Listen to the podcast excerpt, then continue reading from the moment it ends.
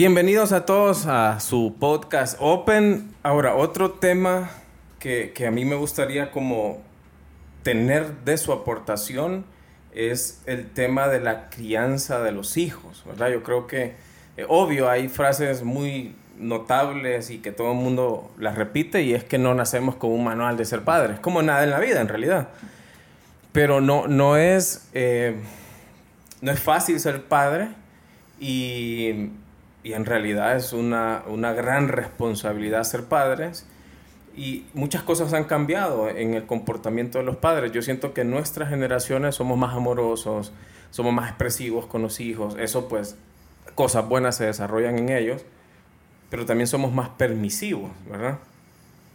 Entonces eso de alguna u otra manera estará eh, modificando o, afectando negativamente a, los, a, los, a las futuras generaciones o el hecho de, que somos padres más amorosos, más comprensivos, más eh, abiertos, más bien les está jugando a favor? O sea, ¿cómo, un psicólogo, ¿cómo visualiza esa, Nosotros estamos desarrollando la generación más consciente de la importancia de la salud mental.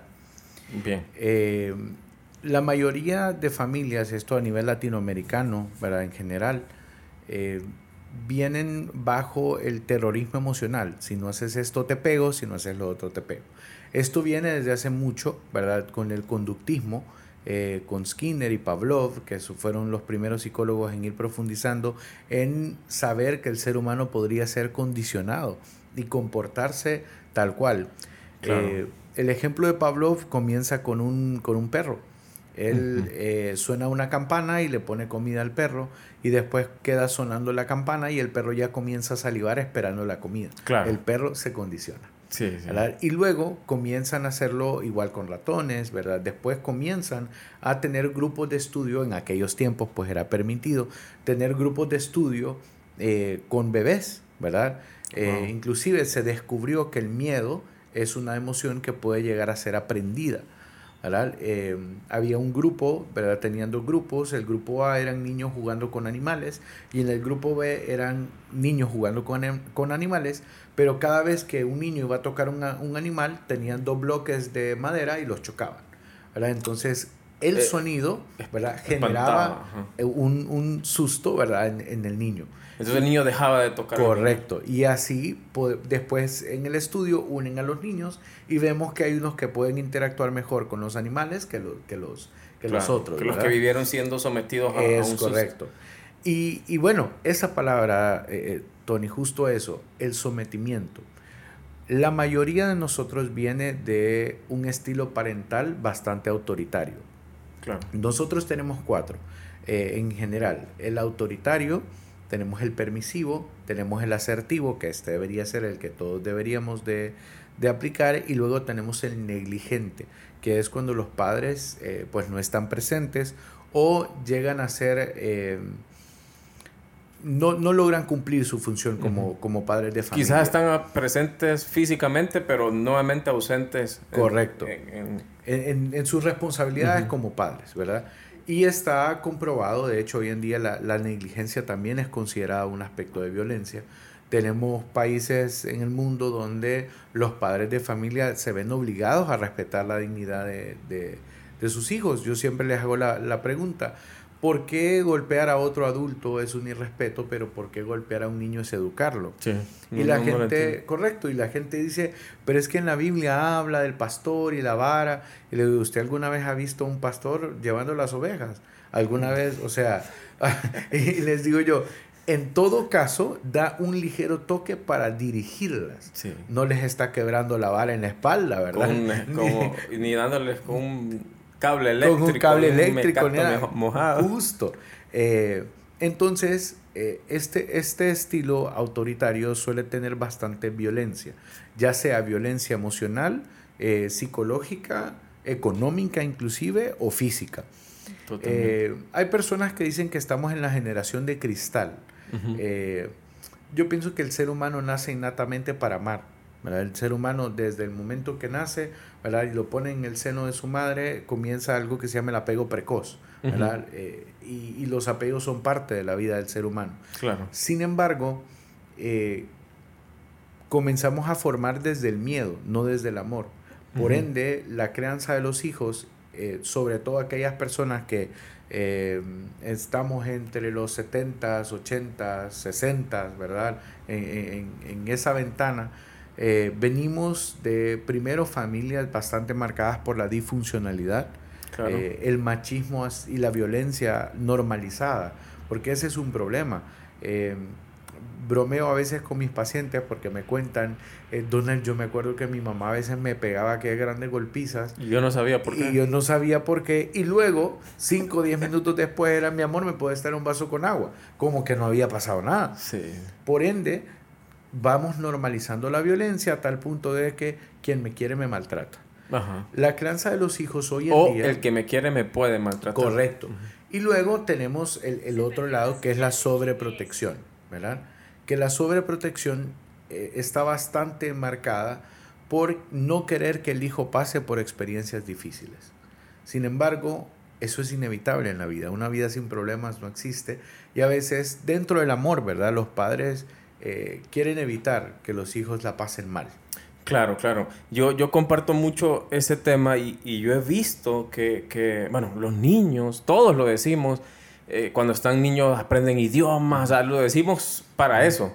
Pero si aprenden tan bien idiomas a esa edad, no puedes pensar que golpearlo, insultarlo, gritarlo, gritarle le está afectando más que, que, más adelante. Entonces, los niños entienden bien cuando uno habla con ellos. Simplemente es hablar, tratarlos como un adulto. Y, y sí tenemos esos comportamientos. Yo, por ejemplo, tengo, eh, trato de tener mucho cuidado con eso, porque vea, si usted está hablando con un adulto y un niño llega, ¿qué le dice el adulto al niño? Estoy hablando. Correcto. Y si usted está hablando con un, un niño y un adulto llega, ¿qué le pasa al niño? es ignorado. Entonces es incorrecto. Es permitirme que estoy hablando con él. O sea, vamos a tratarlos, a dimensionar al niño. Eh, de verdad con el, con el valor que tienen, por así decirlo. Validando son, su existencia. además que son seres humanos ya mismo lo sabemos que es el momento de mayor formación de ellos. Correcto. ¿Verdad? Pero hacemos eso muy seguido. O sea, el niño... Usted acaba de mencionar dimensionar. E, eso es sumamente importante porque es justo lo que no sucede en los estilos de crianza anteriores, que no se le da el valor a la existencia del niño. ¿no? El, adulto cree que un niño bien portado es el niño que no juega, el niño que le dicen quédate ahí sentado y el niño ahí se queda. Y la situación es que toda esta eh, autoridad, los padres no se dan cuenta que forman a los hijos en contra de lo que quieren que sus hijos sean en la adultez. Por ejemplo, queremos que nuestro hijo sea un líder, pero no le permitimos emitir opiniones, sino que cuando habla, cállese, porque Es, esto es de adultos y usted no sabe. Sí, entonces, ¿qué tipo de liderazgo estamos? Correcto, lo limitamos.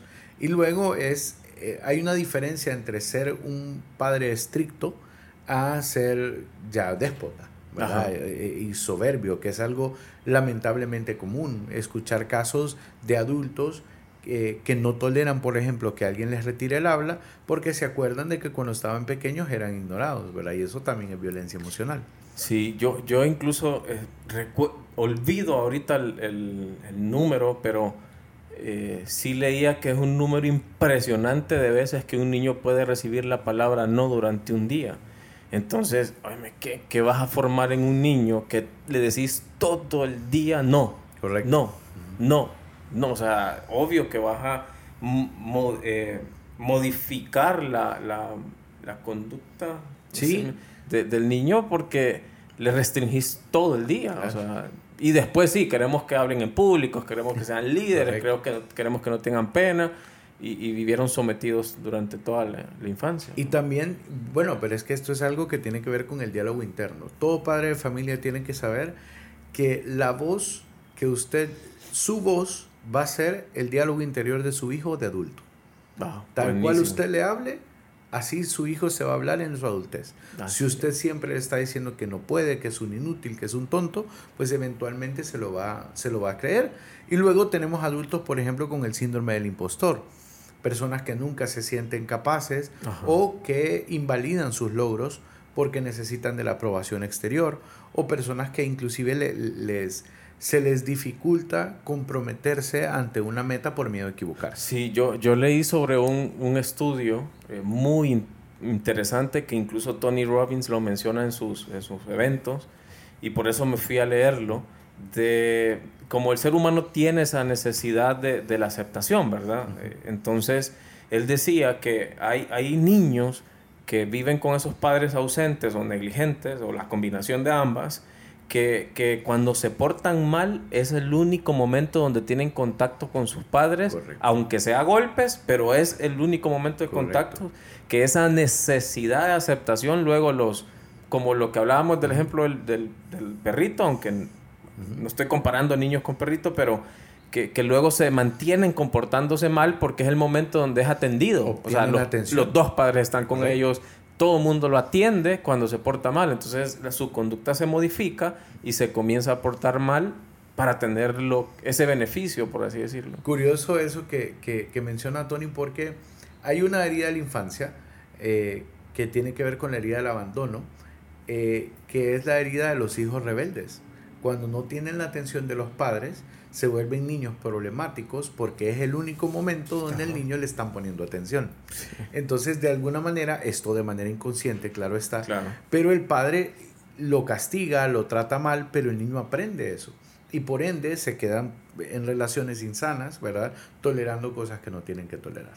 Ahora, eh, hablando siempre de, niños, eh, el autismo, que, que es también algo bastante mencionado en esta temporada, eh, ¿qué es el autismo? ¿Solo es en niños? Primero, ¿qué es? Y luego, si solo es a niños, es el que se le puede detectar. Hoy en día se le conoce como el trastorno del espectro autista, así se le llama. Eh, ese es el nombre técnico ahora. Y se le añade el hecho de con dificultad en el lenguaje o sin dificultad en el lenguaje. Ok. Eh, tiene mucho que ver con una afectación que hay a nivel fisiológico y cerebral que afecta el proceso de interrelación de eh, un ser humano. Ellos sí ven el mundo de manera diferente, se relacionan de manera diferente y eh, hay personas que dicen, se imaginan que les mencionan la palabra autismo o, el, o trastorno del espectro autista y se imaginan, ah, sí, son súper inteligentes y, y, de repente son muy buenos con los números o, serios, algunos estereotipos. Sin embargo, o que eh, solo comen una cosa. Correcto. Sin embargo, eh, se puede diagnosticar hasta después de los dos años. Anteriormente no. Eh, hay algunas situaciones que se le parecen inclusive, por eso es importante acudir donde un profesional a tiempo. que un profesional sería eh, un, especialista, esto puede ser un neurólogo, puede ser un psiquiatra infantil o una psicóloga infantil. O psicólogo un, infantil. Un psicólogo también lo puede O sea, va, a decir, mejor vaya de un especialista, te puede guiar. El, psicólogo es especialista en detectar eso. Nosotros tenemos pruebas eh, para poder detectar eh, el autismo. Ahora, ahora, sí, y, y, ojalá pues no, no esté ofendiendo a su profesión en este momento pero hay mucha gente primero que está queriendo jugar el papel de psicólogo con el tema, con la palabra autismo. Sí. Y, y usted ve maestras que recetan autismo ahora como, como el pollo, el arroz con pollo en los cumpleaños de nosotros, ¿de acuerdo? Correcto, eh, correcto. Y no sé si yo estoy exagerando lo que estoy diciendo o, o es, eh, así. Eh, es así. Por eso mencionaba que hay varios trastornos que se le parecen. Por ejemplo, eh, hay una, una, condición que se llama mutismo selectivo. Eh, justo eh, tengo una, una, pareja de esposos que ellos sospechan de que su niña tiene autismo, pero la verdad es que no cumple con los criterios diagnósticos para tener autismo. Entonces, ¿qué sucedía?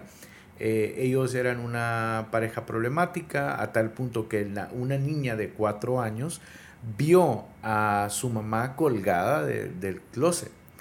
y después de eso la niña dejó de hablar.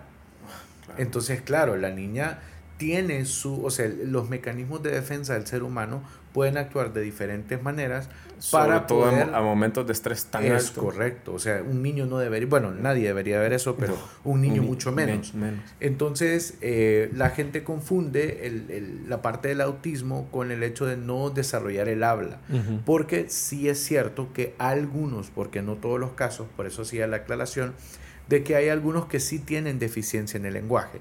Yo tengo un adulto eh, que tiene autismo, eh, trastorno del espectro autista, y él es, un estudiante residente de medicina, ¿verdad? Y es de excelencia académica.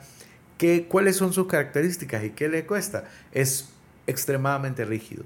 Con él yo no me puedo tardar un, minuto para conectarme a una reunión porque tengo problemas. Claro, eh, son bastante rígidos, eh, tienen muy baja tolerancia a la frustración, eh, sus relaciones interpersonales se ven afectadas, pero cuando no hay, perdón, cuando hay una marcada situación en su proceso de lenguaje, hacen sonidos, no logran comunicarse, a veces ni siquiera se les puede escuchar bien el llanto porque lloran de manera diferente también. Es cierto que tienen fijaciones. Eh, eh, a, veces tienen miedo a los ruidos muy estridentes, a otros les gusta la música fuerte. Esto, eh, la verdad es que son variantes que no se pueden diagnosticar. A todos. A todos. Ni, ni, debemos esperar ver todas esas variantes en una Es correcto. Por eso, si hay algunas sospechas, como eh, si el niño va cercano después de los 2, 3 años y el niño no habla y el niño ordena y desordena cosas, eh, el niño tiene fijaciones como por ejemplo, eh, qué sé yo, llaves o algún juguete en específico, porque ellos suelen escoger juguetes o, u objetos, ¿verdad? Entonces, fijaciones, como Sí, ¿verdad? pero esto es importante que primero es, se pueden desarrollar eh, las personas lo manejan como una discapacidad. Pienso que para... Eh, el mundo no está preparado todavía. El mundo no está en general. Eh, ni en países del primer mundo se ha logrado encontrar. Primero, no hay una causa, se desconoce la causa del por qué. Lo que sí se está viendo es que las estadísticas están subiendo. a veces uno de cada diez niños alrededor del mundo puede llegar a nacer con autismo. Eh, y esto es importante eh, evaluarlo porque el ser humano ha ido, pienso yo, decayendo a nivel de su calidad de vida, a pesar de los avances tecnológicos y de salud. Ahora nos alimentamos de manera diferente, los alimentos transgénicos, eh, el aumento de, de uso de, de sodas, ¿verdad? O de diferentes sustancias. Todo, todo lo que va a nuestro cuerpo está sometido a procesos químicos bestiales. Correcto. y eso hay que aceptarlo. Eso. Y eso cambia. tiene que cambiar, ¿verdad? Así como antes eh, eh, eh, escuchamos pláticas que por qué las personas de, de, las generaciones anteriores eran más longevas, ¿verdad? Porque no aceptaban tanta Coca-Cola. Es correcto, de, de verdad, de verdad. O sea, tenemos muchas personas que todavía tienen 97, 100, ciento y pico, y hoy en día la calidad de vida del ser humano. Sí, yo, yo le explicaba a alguien de esos que desayuna arroz, eh, pollo frito en la mañana, le explicaba, eh, antes criar un pollo eh, eran semanas para que un pollito fuese un pollo listo para hacer alimento.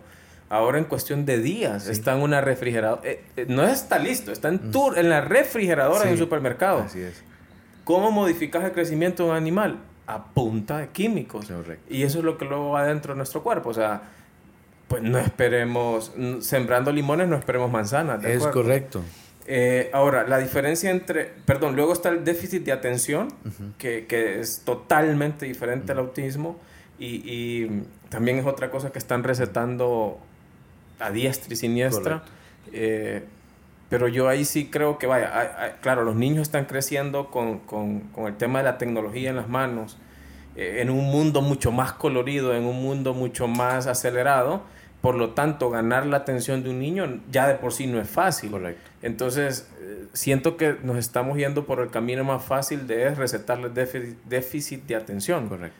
Eh, en relación a eso, que... Un niño es un niño. el niño nació para jugar, para aprender, para descubrir.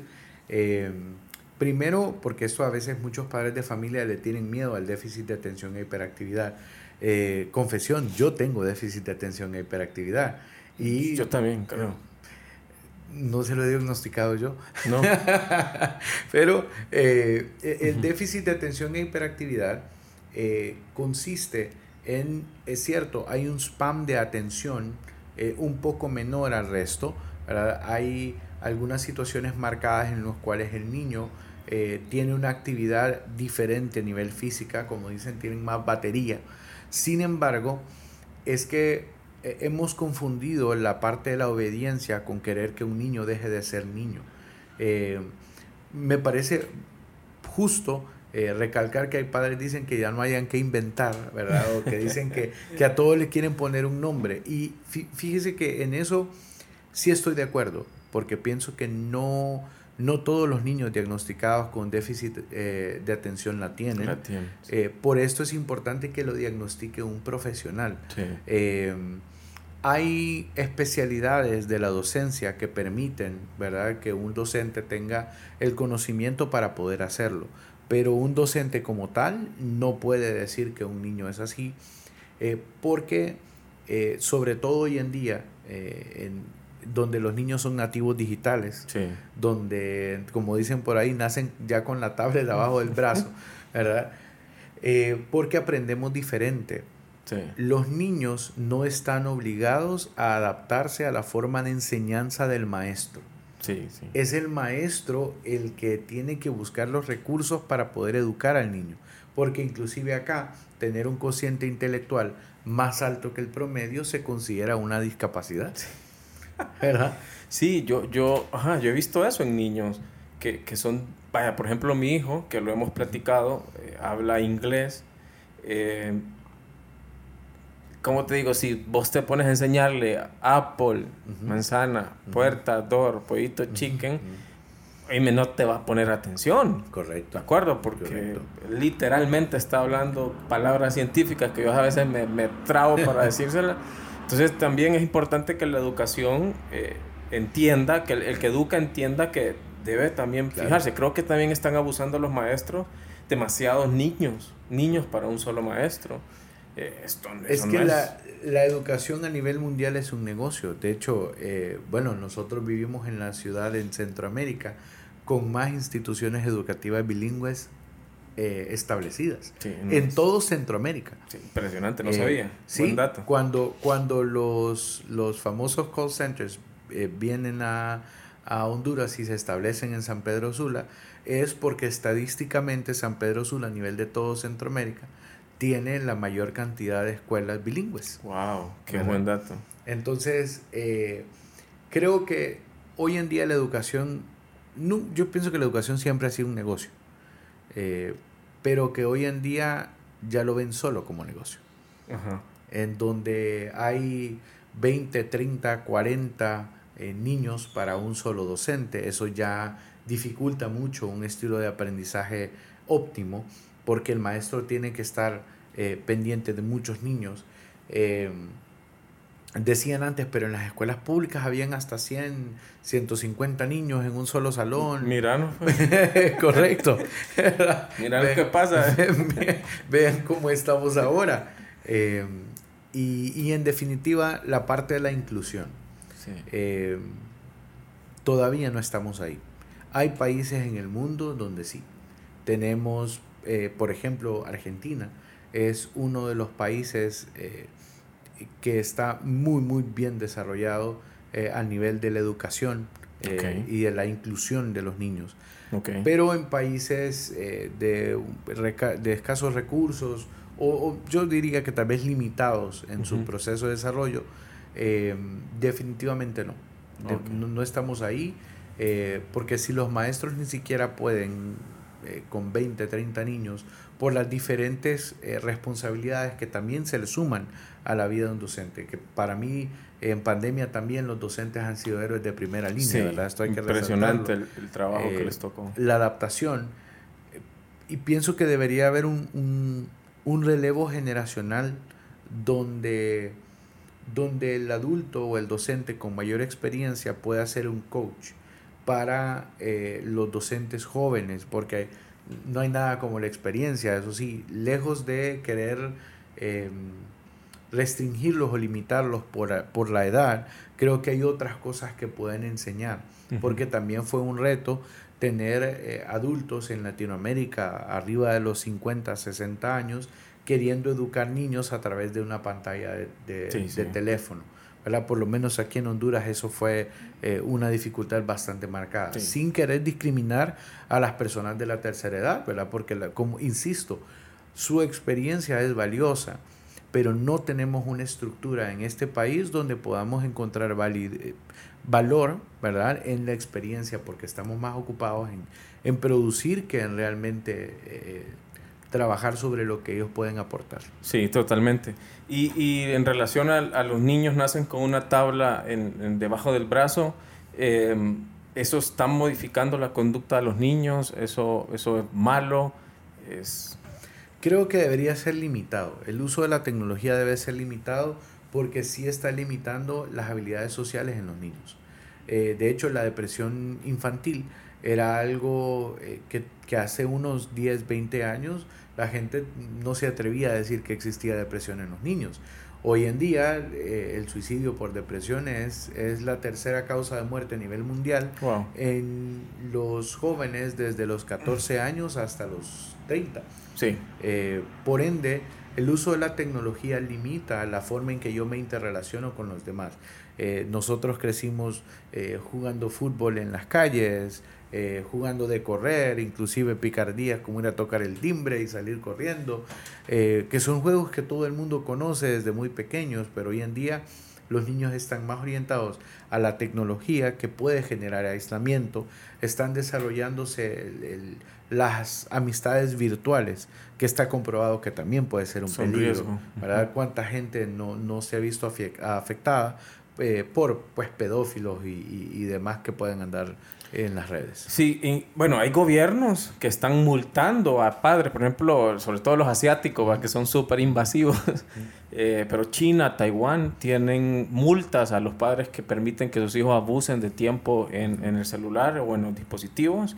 Estados Unidos está trabajando también leyes en relación al diseño de juegos, porque los juegos están diseñados bajo un concepto tipo casino, adictivos nuevamente y progresivos, o sea, que, que, les venden todos los aparatitos con los que juegan, entonces eso genera adicción. Em, y hay una plataforma que quisiera recomendar que se llama Custodio, que es una plataforma que está en tu dispositivo em, para poder controlar el tiempo que, que el niño está en, en, en, el celular, además de controlar lo que mira, pero que eso también es un enfoque importante pero es que también te apaga el celular y apaga cosas, eh, entonces podemos monitorearlo, es una bonita app muy barata para que el que esté escuchando y viendo esto lo, lo pueda aplicar. Eh, buenísimo, buen, buen tema en relación a la crianza de los niños. De acuerdo, yo creo que sí estamos en un punto importante eh, de reflexionar de que el padre tiene la oportunidad de ser un buen padre. Eh, hoy en día el uso de la tecnología, así como puede permitir mayor comunicación, también es la oportunidad de recordar lo que uno no tuvo. ¿Verdad? O de repente lo que uno sí tuvo y, puede repetir. Eh, porque la, antes se utilizaba la tecnología como para premiar al niño. ¿verdad? Es, has hecho una buena tarea, entonces listo, te presto. Eh, puedes usar la computadora, el Play, la tablet, el Xbox. Bueno, no era Play antes, era Nintendo. Correcto. Bueno, antes, ah, demasiado antes. Sí, nos, fuimos al Sega, al Atari. que también, lo, también lo jugué. Yo, yo, yo, yo, yo, conocí la palanquita, el Atari, pero no jugué. No, yo, sí, Nintendo. yo por, por mis hermanos mayores sí, sí tuvimos Atari. Yo sí llegué a jugar Atari. Y ya luego, pues, el, el, el, el avance de las consolas, ¿verdad? Sí. Pero hasta eso, hasta eso, porque antes era impensable creer que nosotros íbamos a poder aprender a través de una consola. Hoy en día las consolas también traen juegos educativos. Eh, hay estudios que demuestran, tampoco es satanizar la tecnología, porque hay estudios que demuestran eh, que hay, por ejemplo, mayor desarrollo del pensamiento lógico eh, para los niños que van desarrollando cierto tipo de, de, habilidades mediante los juegos. Sí, quería comentar eso, exacto. Es ver el tiempo, la cantidad de tiempo que el niño está ahí, que que eso, en eso cometemos muchos ese error, eh, yo soy uno de ellos, y luego está también qué, que miran durante ese tiempo. Vaya, por ejemplo, mi hijo eh, ve un programa, una cuestión en YouTube que se llama Awesome, así como asombroso, y, y solo habla de ciencia, ¿verdad? Entonces, vos lo ves definir ahora eh, huracán versus tornado versus lo del mar, ¿cómo es que se llama? El, el sifón. Eh, no, el que se va la ola enorme. El tsunami. El tsunami, eh, volcanes, o sea, y te comienza la mitocondria y cosas que yo... y yo ya no me acuerdo. Sí, porque está en ese concepto. Entonces, es el tiempo y qué, ¿verdad? Como, como en todo... Porque se puede aprender, o sea, hay, excelentes programas y, y, canales de YouTube en los que se puede aprender tanto niños como adultos. Sí, perfecto.